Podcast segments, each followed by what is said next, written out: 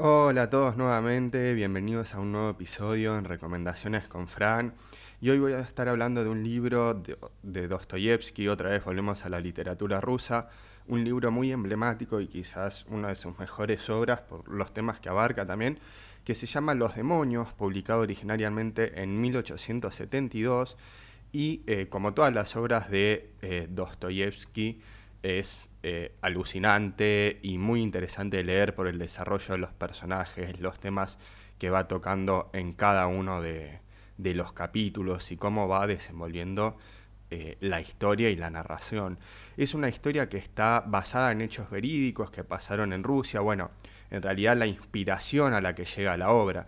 Y esta obra hay que considerar también el momento en que la escribe, hay que recordar que Dostoyevsky estuvo también un tiempo, ocho años de su vida exiliado en Siberia, haciendo trabajos de fuerza por pertenecer a un grupo revolucionario, aunque Dostoyevsky no participaba, simplemente le interesaban las ideas que se debatían ahí adentro y como la parte más intelectual de eso que generar atentados y desestabilizaciones contra el Estado. Cuando vuelve eh, de Siberia y cuando él retorna a, Petersburgo, a San Petersburgo, es cuando él empieza a desarrollar sus más grandes novelas, que son las más conocidas, tales como eh, Crimen y Castigo, El Idiota, bueno, Los Demonios, Los Hermanos Karamazov. Y Los Demonios, puntualmente, está basada en, o se inspira en la idea, mejor dicha, del asesinato de un eh, terrorista ruso llamado Ivanov, el cual fue asesinado por sus compañeros de lucha de la banda de Nechayev, que estas eran pequeñas organizaciones que se juntaban a debatir sobre diferentes cuestiones asociadas con la revolución, con cómo deshabilitar el gobierno, o sea, eran círculos de intelectuales o pseudointelectuales también, y de gente que compartía ciertos ideales y buscaban destituir a la Rusia zarista e imponer las ideas socialistas en aquella época. Y estos primeros grupos eh, que van a aparecer y también en cómo va a estar narrada la historia de los demonios, van a tener que ver con eh, grupos de gente nihilista y eh, atea también, aunque también hay cristianos ortodoxos y socialistas, que va a ser la idea.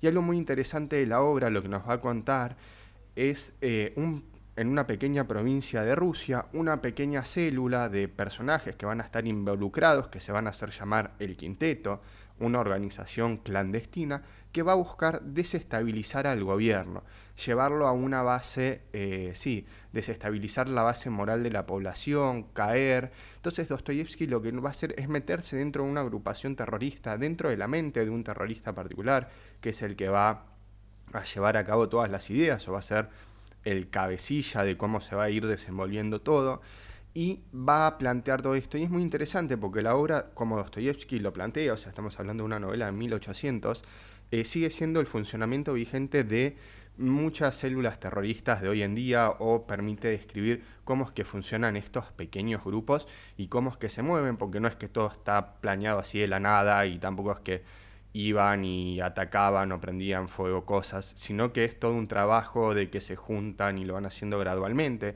Y es algo que en la novela esto se puede ver, se puede apreciar cómo eh, se van juntando con el gobernador de la provincia, con la esposa del gobernador, con diferentes funcionarios, con gente de la clase alta, clase media, con gente de la clase baja, con expresidiarios, y van armando todo un círculo de relaciones y generando eh, como un plan de lucha, vamos a llamarlo así, de esta manera. Entonces, Dostoyevsky lo que hace es tomar esta idea del asesinato de, de Ivanov por sus compañeros de lucha y lo va a replicar en esta novela que es Los demonios. ¿Qué vamos a encontrar en Los demonios?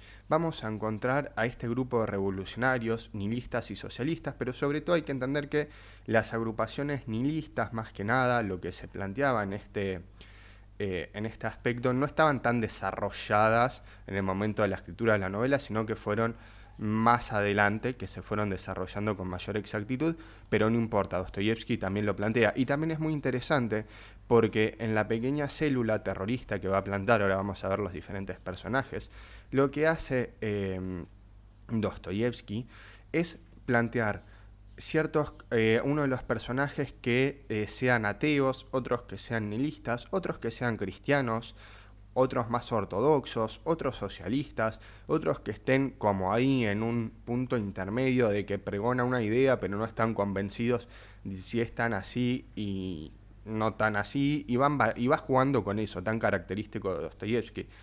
Y lo que tiene este rejunte de personajes con ideas tan diferentes es que una vez que Dostoyevsky logra eh, introducirlos a todos en el mismo cuarto, eh, se dan conversaciones muy interesantes, eh, choques de ideas y muy relevantes. También hay que partir de una idea, que Dostoyevsky era un católico cristiano ortodoxo, de, la sí, de la religión rusa ortodoxa, y para él cuya su convicción de una sociedad moral tenía que estar basada en cierta moral religiosa. Entonces lo que buscaba demostrar en la novela, en Los demonios, es cómo el ateísmo y el socialismo no son parte del espíritu ruso. Y esto es algo que va a entrar todo el tiempo en choque, porque hay dos de los personajes, dos de los protagonistas, que se van a haber ido a vivir a América durante un tiempo, sobre todo a Estados Unidos, y ahí van a sufrir diferentes explotaciones, los van a ir eh, eh, currando con diferentes trabajos, y luego van a volver como repatriados a Rusia por algunos conocidos y van a querer implantar ciertas ideas de América, em, de Estados Unidos, otros estuvieron en Europa. Entonces es como que va a haber un choque entre las meras tradiciones rusas de algunos de los protagonistas y lo propio que es lo occidental, occidentalizado de esta novela. Y algunos de los personajes que nosotros vamos a poder encontrar en la novela de Dostoyevsky son, eh, por un lado vamos a tener que son los personajes como más relevantes o principales. Por un lado están Stefan eh, Trofimovich Verjovensky, que es el padre de Piotr eh, Trofimovich Verjovensky, y Stefan es un personaje particular, es un personaje con el que empieza la novela, es más, el primer capítulo de la novela eh, lleva un nombre que se llama, eh, ahí se los leo puntualmente, que dice, capítulo primero, a modo de introducción, algunos pormenores de la biografía del honorable Stefan Trofimovich Verjovensky, que en realidad este era un tipo, había sido un profesor y mantenía lazos con la alta sociedad, un personaje que pregonaba ciertas ideas, que siempre se sentía como que en la alta sociedad le tenían miedo o que desde el gobierno lo iban a estar persiguiendo por alguna cosa particular, pero nunca fue visto ni nunca fue perseguido por, por el gobierno ni nada por el estilo, sino que eran ideas propias de, de su imaginación, por así decirlo. Entonces va a ir teniendo diferentes eh, desarrollos, va a ser muy amigo de Bárbara eh, Petrovna, que era su, su va, la, su protectora, mejor dicho, era quien lo financiaba, eh, lo cuidaba, etcétera, etcétera, lo va a ayudar sobre los diferentes matrimonios que tuvo. Y bueno, la relación con su hijo, con Piotr, eh, tampoco era una relación tan buena. Es más, cuando nace su hijo, enseguida lo manda a un internado a vivir con otros parientes lejanos y recién lo ve 18, como 18 años después, si no me equivoco, cuando Piotr vuelve a esta provincia rusa, donde se van a desarrollar todos estos eh, acontecimientos. Bárbara Petrovna Staborgina es una terren es como dije, una terrateniente rica e influyente que reside en la magnífica finca de Skobershniki, donde transcurre gran parte de la acción. Y bueno, como dije, apoya financiera y emocionalmente a Stefan Trofimovich, lo protege, se preocupa por él y en el proceso adquiere para sí misma eh, un, poeta, eh, un poeta romántico idealizado. Es decir, ella lo que va a hacer va a tener un rol importante porque no solo va a cuidar a Stefan Trofimovich, sino que va a cuidar a muchas personas, es como la protectora de varias personas en el círculo este eh, de la sociedad. Y ella no va a ser, no va a saber tampoco que es parte, va a intentar organizar bailes, cenas, reuniones, etcétera, y siempre va a ser como utilizada por el quinteto para lograr diferentes, em, eh, diferentes objetivos en la causa común que persiguen. Otro de los personajes que encontramos es Nikolai Base, eh, que es el personaje central de la novela. Es eh, el príncipe, es guapo, fuerte, intrépido, inteligente y refinado, pero al mismo tiempo eh, había algo repulsivo en él, había algo que socialmente eh, no caía bien, aunque sí era muy seguro de sí mismo, era bien educado, pero su comportamiento en general era un comportamiento reservado, se encontraba siempre abstraído eh, y siempre va a generar como cierta eh, preocupación o cierta preocupación, no, admiración en las otras personas, ya sea en las mujeres con las que se va a relacionar, en sus compañeros de lucha con los que va a estar relacionado, siempre va a generar como cierta tensión y eh, bueno, va a llevar un desenlace también bastante caótico para esto. Otro de los personajes que tenemos es, eh, como dije, el, hijo de Stefan, que es eh, Piotr Stefanovich Berjovensky, que es el hijo de Stefan, y la principal fuerza que impulsa el caos que al final envuelve a la ciudad. Bueno, son qué hace, qué intenta representar con esta diada padre-hijo Dostoyevsky intenta eh, representar cómo el cambio generacional que se produce entre los idealistas liberales de los años de 1840 y los revolucionarios nihilistas de 1860. Es decir, intenta establecer un salto generacional entre las ideas que pregona el padre, que eran simplemente ideas, que él los comentaba en ciertos círculos, eh, lo hacía como una manera académica, intelectual, y los nihilistas de 1860 que buscan algo más aplicado, algo más práctico. Entonces siempre va a haber un choque de ideas, va a haber enfrentamientos entre el padre y el hijo. Y Piotr Stefanovich también pretende estar relacionado con el comité central de una conspiración organizada y vasta, es decir, este quinteto que va a estar encabezado por Nikolai Vesevlodovich Straugin y Piotr Stefanovich Berjovensky, que van a ser como los dos personajes centrales con los que nos va a desatar toda la atención, la novela sobre todo, eh, va a decir que él pertenece o está en contacto con, eh, con la célula central, con las conexiones centrales de esta organización que busca desestabilizar al gobierno y establecer el socialismo en Rusia. Y lo que él va a conseguir, este Piotr, es eh, convencer a un pequeño grupo de co-conspiradores, eh, para generar esta pequeña célula, etcétera, etcétera. Y ahí van a ir pasando diferentes cuestiones.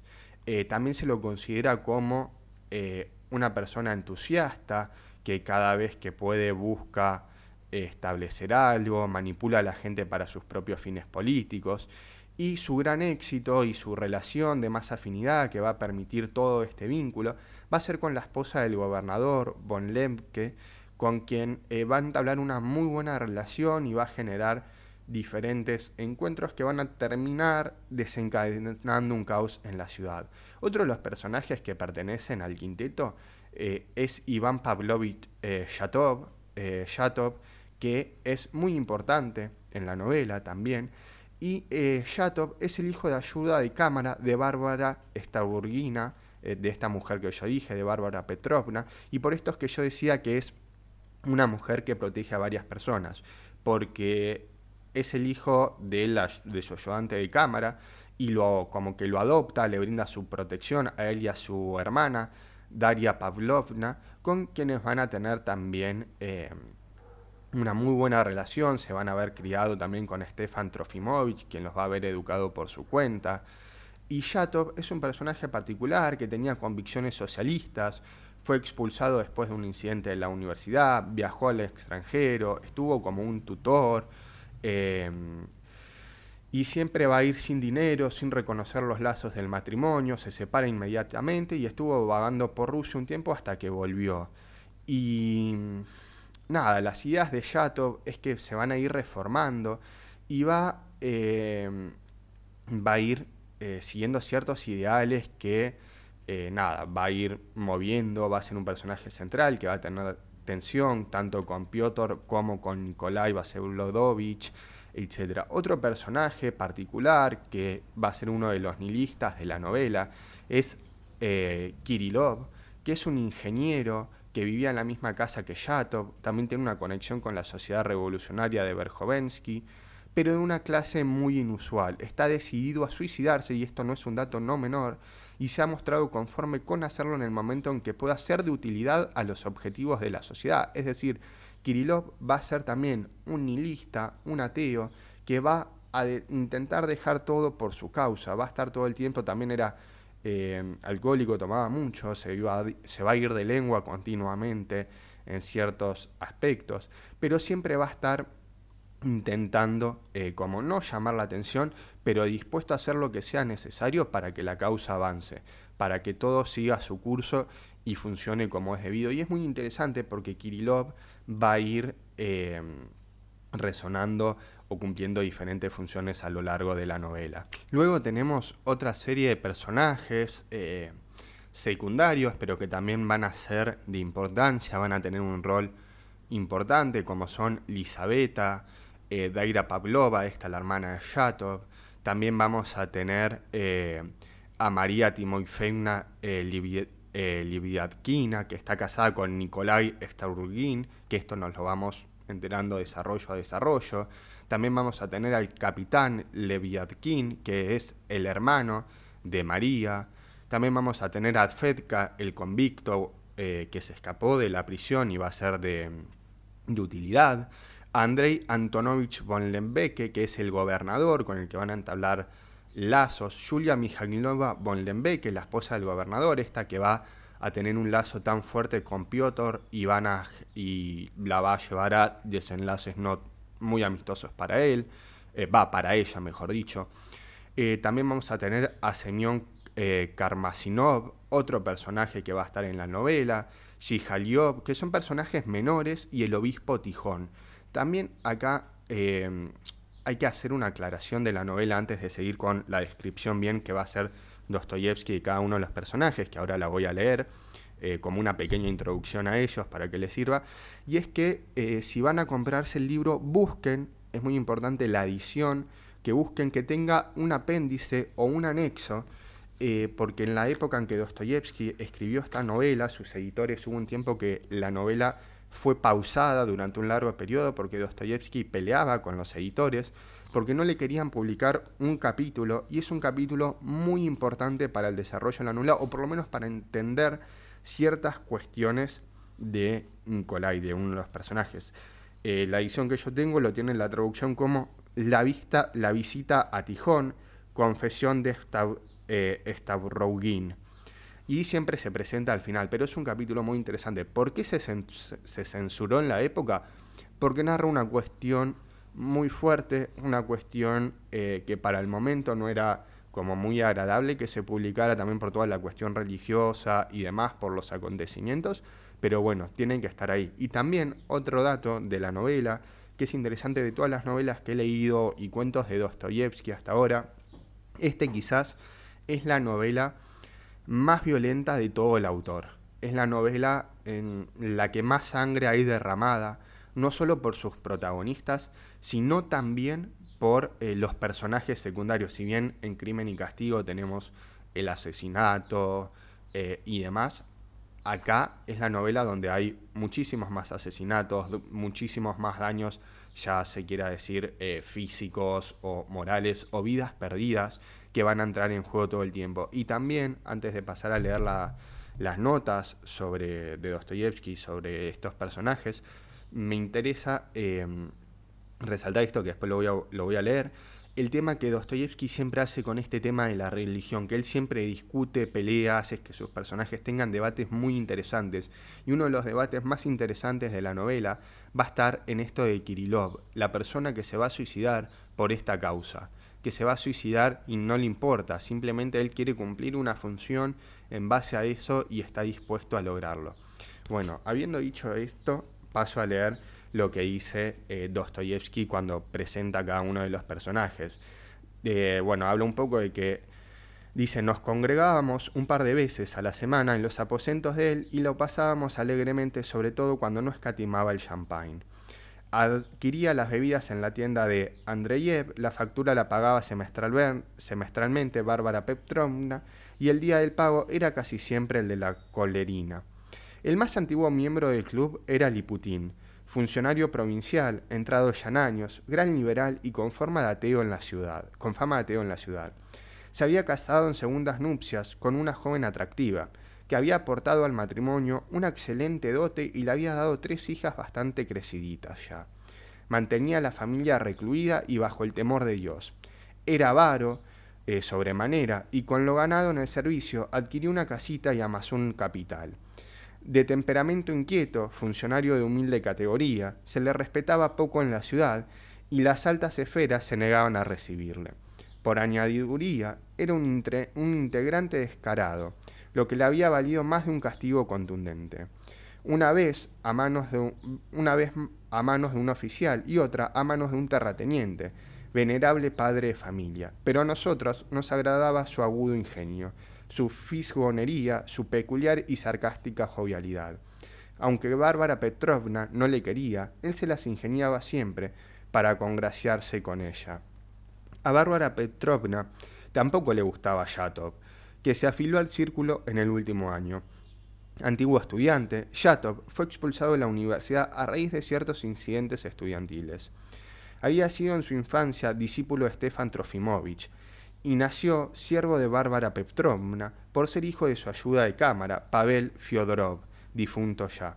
La señora le había dispensado su protección, más ahora le detestaba por su orgullo y su ingratitud, y no podía perdonarle que, al ser excluido de la universidad, no hubiera acudido a ella inmediatamente y que por el contrario, ni siquiera se hubiese dignado a responder a una carta de ella, escrita ex profeso, prefiriendo irse como un esclavo a enseñar a los hijos de un mercader civilizado.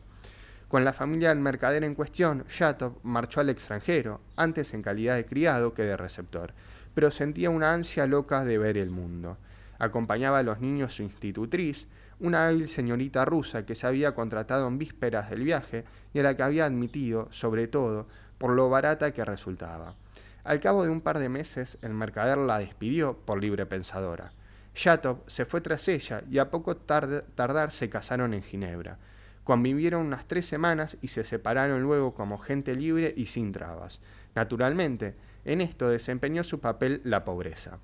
Por su espacio de un largo de periodo, Yatov peregrinó solo por Europa, viviendo Dios sabe cómo. Asegurábase que hizo de limpiabotas callejero y de cargador de puerto. Finalmente, haría cosa, de haría cosa de un año, regresó al rendil familiar y se albergó en casa de una anciana tía que pasó a mejor vida al cabo de un mes. Con su hermana Dasha, criada también a expensas de Bárbara Petrovna, de la cual era hija adoptiva y con la que vivía rodeada de la más exquisita generosidad. Mantenía Yatov unas relaciones tan diferentes como frías. Entre nosotros se mostraba siempre lúgubre y taciturno, pero de tarde en tarde, si alguien salía sus creencias, daba muestras de morbosa irritabilidad y no tenía pelos en la lengua. Antes de ponerse a discutir con Yatov, hay que atarlo, bromeaba Stefan Trofimovich. No obstante, le quería. Durante su estancia en el extranjero, Yatov modificó radicalmente algunas de sus antiguas convicciones socialistas y saltó al extremo opuesto.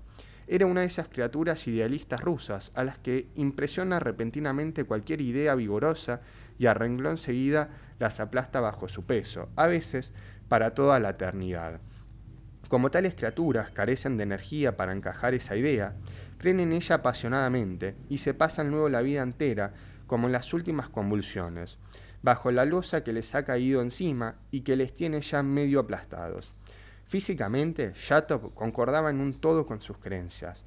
Desgrabado, rubio, peludo, bajo, chaparrote, de labios carnosos, irustas cejas azafranadas y caídas y frente ceñuda. Tenía una mirada hosca, clavada siempre en el suelo y como avergonzada de algo. Llevaba eternamente en el pelo un remolino que se mantenía siempre tieso, refractario a todo peinado. Su edad oscilaba entre los 27 y los 28 años. No me extraña nada que su mujer se le escapara, comentó una vez Bárbara Petrovna mirándole fijamente. Otro de los asiduos asistentes a las tertulias era un tal Virjun, eh, joven funcionario que tenía cierta semejanza con Yatov, aunque, al parecer, era su polo opuesto en todos los sentidos. Pero ese también era hombre de familia. Aquel joven, si bien ya frisaba en la treintena, extraordinariamente tímido y de lastimoso aspecto, poseía una instrucción considerable, aunque adquirida por sí mismo. Era pobre, casado y con su trabajo mantenía a su tía y a una cuñada, hermana de su mujer. Todas las hembras de la familia profesaban las creencias más avanzadas, que en ellas adquirían un aspecto tosco y venían a ser una idea tirada en mitad de la calle, según se expresó Stefan Trofimovich hablando de otro asunto. Tomaba muy en serio cuanto decían los libros, y al primer rumor procedente de los círculos progresistas de la capital, estaban dispuestas a hacer tabla rasa de todo con tal de que se los aconsejara. Madame virjunisqueña agradecía, ejercía de camadrona, de soltera había vivido en Petersburgo largo tiempo. Por su parte, Virjuninsky era un hombre de rara pureza de corazón y muy pocas veces he encontrado un fuego espiritual más honesto que el suyo. Nunca, nunca abandonaré mis luminosas esperanzas, solía decirme con los ojos resplandecientes. Siempre hablaba de sus luminosas esperanzas, plácidamente, con fruición, en voz que como el secreto. De estatura bastante alta, era sumamente delgado y estrecho de hombros, y su escaísmo cabello tenía un matiz rojizo. Acogía con resignación las altaneras burlas que Stefan Trofimovich se permitía respecto a algunas de sus opiniones. Le contradecía a veces muy seriamente y en muchos casos le colocaba en un collejón sin salida. Stefan Trofimovich la trataba con le trataba con afabilidad, aparte de que adoptaba una actitud paternal hacia todos nosotros. Y bueno, estas son algunas de las descripciones que Dostoyevsky nos permite hacer, va o va haciendo a lo largo de la novela como modo de introducción. No voy a seguir leyendo porque si no tendría que seguir bastante rato más para ir detallado cada uno de los personajes, pero acá se nos presenta una idea general algunos de los personajes. No llegué a la descripción de Nikolai, eh, cómo lo va a presentar, porque eso ya pertenece a otro capítulo de la novela, el capítulo segundo que se llama El príncipe Harry, la casamentera, donde nos van a ir narrando la historia puntualmente de lo que fue sucediendo, cómo se dio, cómo es que llega Nicolai nuevamente a esta sociedad rusa. También em, es muy interesante todo el desarrollo de la novela, porque no es solo cómo se mete en la mente de esta célula terrorista y cómo desarrolla los acontecimientos, sino que los debates que tienen, los debates morales, cómo chocan continuamente, eh, como ya dije anteriormente. Es una novela muy interesante para leer. Y también el tema de la narración. La narración está contada por un personaje en primera persona que nunca descubrimos la identidad de este. Él nos va narrando los acontecimientos y las veces que se lo nombra, Dostoyevsky eh, dice usted no sé qué, N, y puntos suspensivos, no, no descubrimos esta identidad. Es una persona que se ve que perteneció a este quinteto, que estuvo dentro de la célula, pero no sabemos la identidad y sin embargo el mismo narrador nos aclara que hay hechos que él desconoce la totalidad de cómo fueron acontecidos, porque algunos no los presenció, entonces es una construcción. Lo que podemos llegar a saber de esta persona es que es un funcionario del gobierno, también de poca monta, no muy importante, que decidió narrar las crónicas que habían sucedido en este poblado ruso. Entonces lo que nosotros vamos a tener en Los Demonios es una crónica en primera persona de una persona que aconteció casi todos los hechos y otros los va reconstruyendo en base a lo que le han dicho eh, y demás. Entonces es como que hay ciertas cosas que no son del todo exactas, si se quiere decir así, pero bueno, obviamente es un libro de ficción, ¿no? Y también otro dato eh, biográfico de la novela, o histórico, mejor dicho, es que Dostoyevsky en una parte habla de que hay como un incendio en una parte de la ciudad, una revolución por parte de obreros, y esto también lo, lo toma de un acontecimiento real de Rusia, tanto como esta idea del asesinato de Ivanov, eh, que lo inspiró a escribir la novela, también se dieron revueltas de los obreros contra ciertos dueños de fábricas. Entonces lo que hace eh, Dostoyevsky es recrear una situación similar, obviamente cambiando el nombre del lugar, los, algunas cosas y los hechos, pero inspirado también en esta idea puntualmente. Y también algo que me interesa resaltar es cuando el narrador habla de cómo las tertulias de estos personajes fueron adquiriendo cierta fama problemática para el gobierno y para la sociedad que dice, hubo un tiempo en que nuestra tertulia adquirió en la ciudad fama de vivero de libre pensadores, de libertinaje y de ateísmo, fama que fue siempre incrementándose, pero lo cierto era que allí predominaba una alegre charla liberal, inocente, cándida, muy al estilo ruso, el, libre, el liberalismo integral y el liberal completo, es decir, el liberal sin objetivo alguno, solo, eh, solo son factibles en Rusia. Stefan Trofimovich, como cualquier persona de agudo ingenio, necesitaba que hubiera quien le escuchase, y además necesitaba estar convencido de que cumplía al supremo deber de propagar las ideas.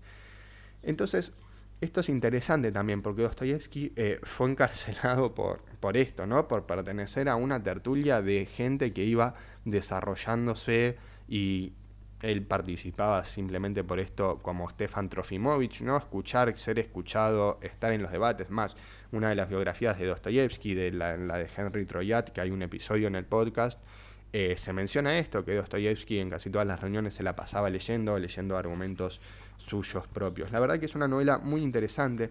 Yo no sé si la recomendaría como, eh, o no la recomiendo, mejor dicho, como no, primer novela para acercarse a Dostoyevsky, ya que igual todas sus novelas son largas, pero sacando el hecho de que puede ser una novela bastante pesada en cuanto a la narrativa, en cuanto a los personajes, porque son bastantes personajes, eh, los temas que, va tratando, ¿no? Esta idea de, eh, de la política, de la doble moral, de cómo se van desenfrenando, etcétera. La verdad que es muy interesante, pero yo creo que es para alguien que eh, ya ha leído algún que otro cuento o novela de Dostoyevsky y quiere introducirse un poco más.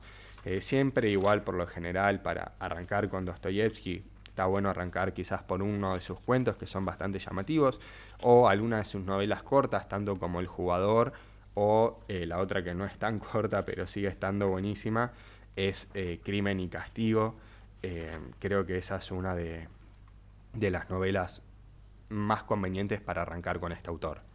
Hay otra parte de la novela muy interesante, que voy a leer un fragmento corto, que es esta que les había comentado el tema del suicidio, de esto de Kirillov, lo que quiere hacer en base a la causa, que se pone a discutir en temas religiosos y lo ve eh, como un acto en sí mismo. Voy a igual saltearme algunas partes como para no hacer spoilers, pero más que nada en el debate puntual, aunque acá lo releí y no veo mucho más eh, que se spoilee nada más que el debate, que dice, y tú eres un mono que asientes para engatusarme.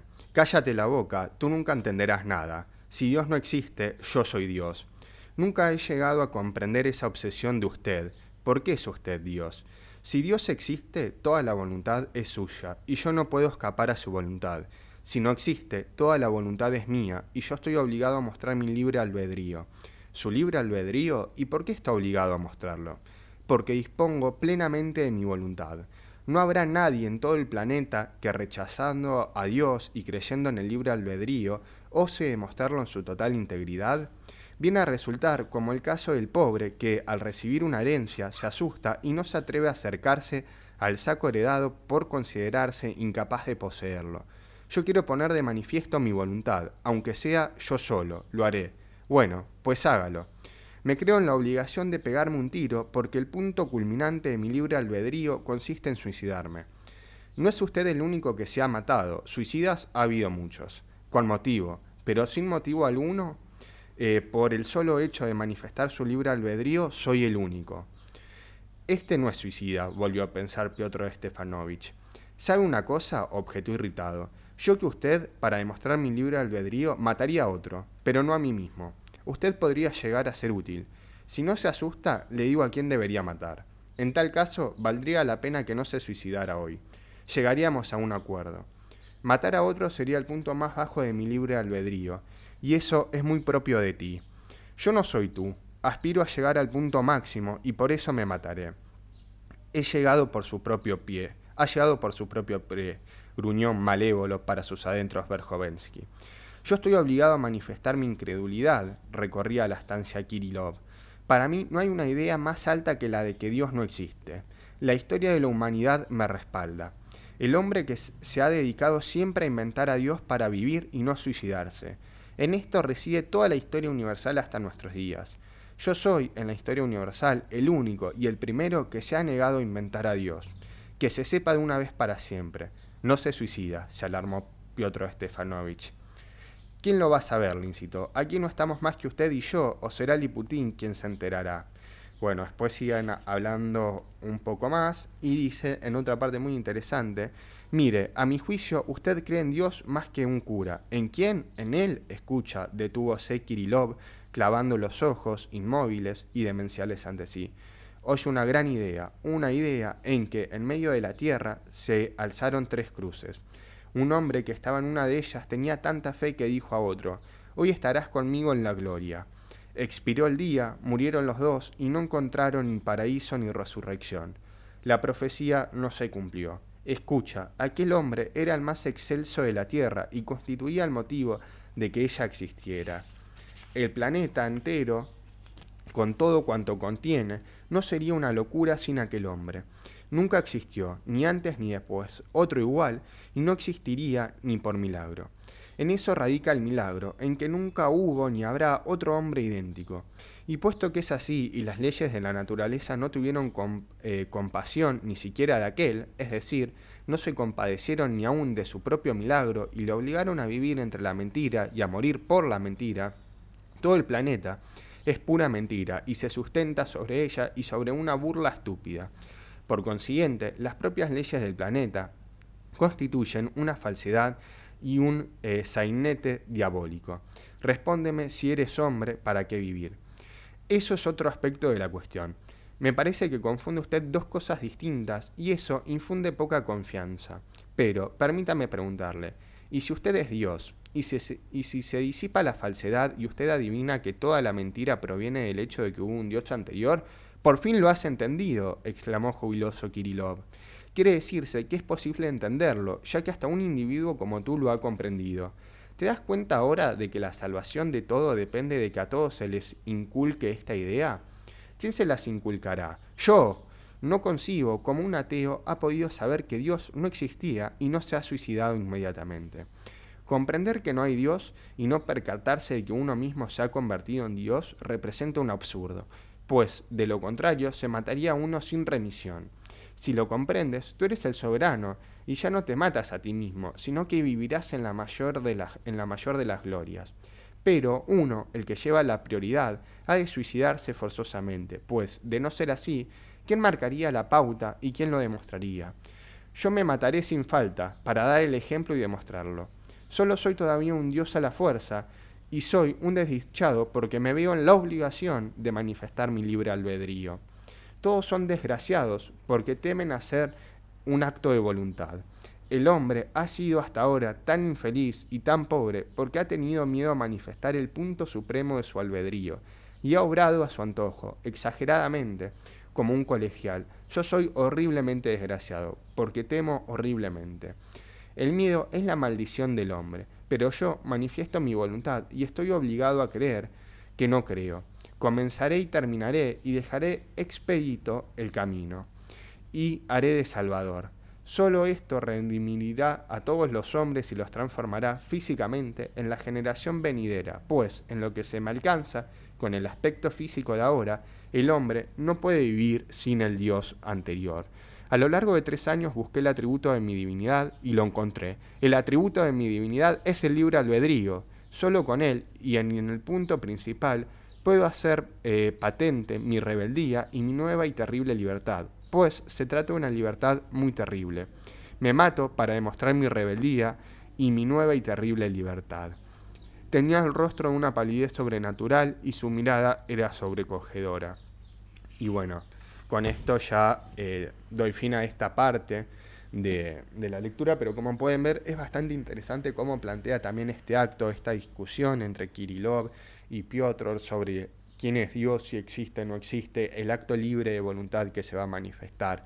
Bueno, espero que se haya entendido algo de la historia de los demonios, de cómo se va desarrollando los convencimientos morales que hay para establecer una nueva sociedad en Rusia, como lo planteaban estas células revolucionarias y como lo veía Dostoyevsky, si era posible o no, cómo funcionaban y eh, obviamente siempre los debates morales y la complejidad de cada uno de los personajes eh, desarrollados por este gran autor. Espero que les haya gustado y pueden seguirme en Spotify, en YouTube y en Instagram como recomendaciones con Fran y nos vemos en el próximo episodio.